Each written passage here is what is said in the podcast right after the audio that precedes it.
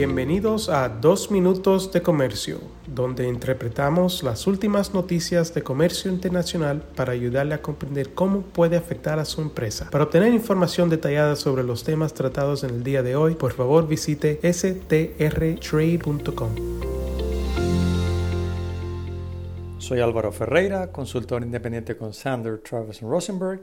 y hoy es jueves 22 de junio de 2023.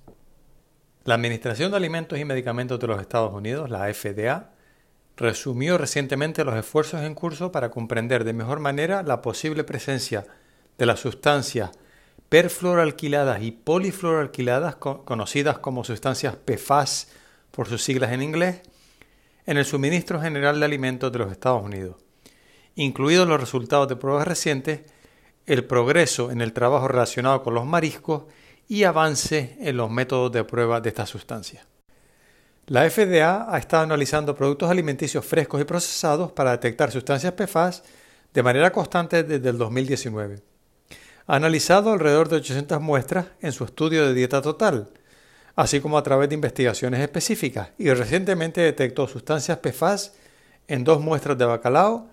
dos muestras de camarón, así como una muestra de tilapia, otra de salmón y otra de carne molida. Sin embargo, la agencia concluyó que la exposición a sustancias PFAS en los niveles medidos en estas muestras probablemente no conlleve un problema de salud para los niños pequeños o la población en general. No se detectaron sustancias PFAS en más del 97% de los productos alimenticios frescos y procesados analizados en el estudio de la dieta total, aunque en 60 de las 81 muestras tomadas como parte de un estudio de mariscos realizado el pasado año se detectaron al menos una sustancia PFAS. La FDA reconoce que sus pruebas indican que los mariscos pueden tener un mayor riesgo de contaminación ambiental por sustancias PFAS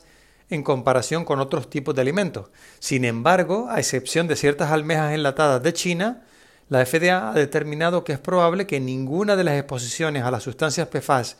con valores de referencia toxicológicos en los niveles medidos en sus pruebas de mariscos represente un problema para la salud humana. En el caso de las almejas enlatadas de China, las dos empresas involucradas llevaron a cabo retiros voluntarios y la agencia continúa examinando un número limitado de envíos en la frontera, así como productos nacionales. La FDA afirma que los mariscos que se alimentan por filtración, como las almejas, pero también otros moluscos bivalvos como las ostras, los mejillones y las vieiras, tienen el potencial de bioacumular más contaminantes ambientales que otros tipos de pescado y mariscos.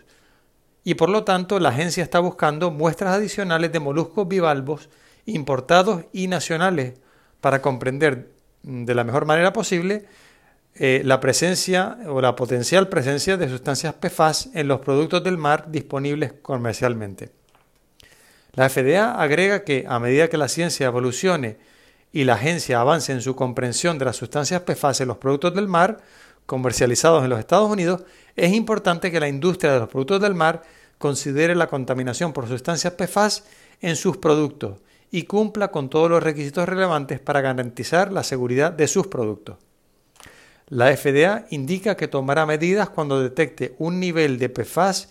en un determinado alimento que plantee problemas de seguridad, lo que puede incluir trabajar con el fabricante para resolver el problema y tomar medidas para evitar que el producto ingrese o permanezca en el mercado estadounidense. En definitiva, las sustancias PFAS siguen en el radar tanto de las autoridades federales como las estatales, y aunque la FDA en estos momentos no ve su presencia en la cadena alimenticia estadounidense como un problema de salud, es posible que esto cambie si se detectan más casos de mariscos y otros productos con estas sustancias. Espero que este audio les haya parecido interesante y aprovecho esta oportunidad para agradecerles su fiel sintonía y desearles un muy feliz resto de la semana. Con profesionales en nueve oficinas, Sandler Travis Rosenberg es la firma de abogados más grande del mundo dedicada a asuntos legales de comercio internacional, aduanas y exportación. Este podcast es exclusivamente para fines informativos y no constituye un servicio legal. La contratación de un abogado es una decisión importante que no debe estar basada solamente en publicidad. Pídanos que le enviemos información gratuita por escrito sobre nuestras cualificaciones y experiencia. Envíenos un correo a strespanol.strtrade.com.